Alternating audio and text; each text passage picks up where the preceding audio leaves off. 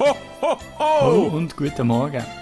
Wir haben jetzt schon den 22. Dezember und heute wollen wir einmal ein eine Story anschauen, die sich neben uns abgespielt hat.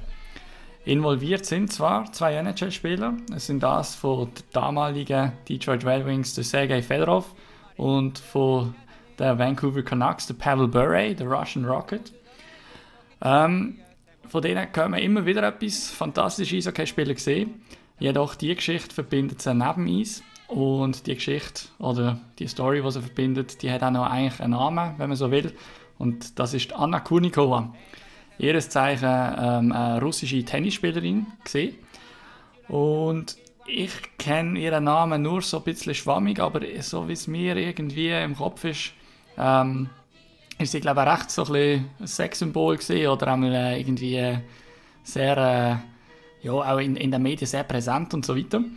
Auf jeden Fall ähm, haben beide Spieler irgendwie sehr äh, intensiv um ihre Gunst auch gebuhlt. Und ähm, sie ist auch an ihrem Spiel auftaucht und der Fedorov ein Spiel an einem Tennismatch gesehen und so weiter. Und haben dann auch zwischenzeitlich beide Spieler behauptet, irgendwie mit ihr zusammen zu sein oder sogar verlobt zu sein und so. Also sehr, ähm, ja, irgendwie auch bizarre äh, Liebesdreiecksbeziehung, äh, die da gelaufen ist. Und der Sergei Fedorov hat nachher aber die Anna Kunikova dann tatsächlich auch geheiratet.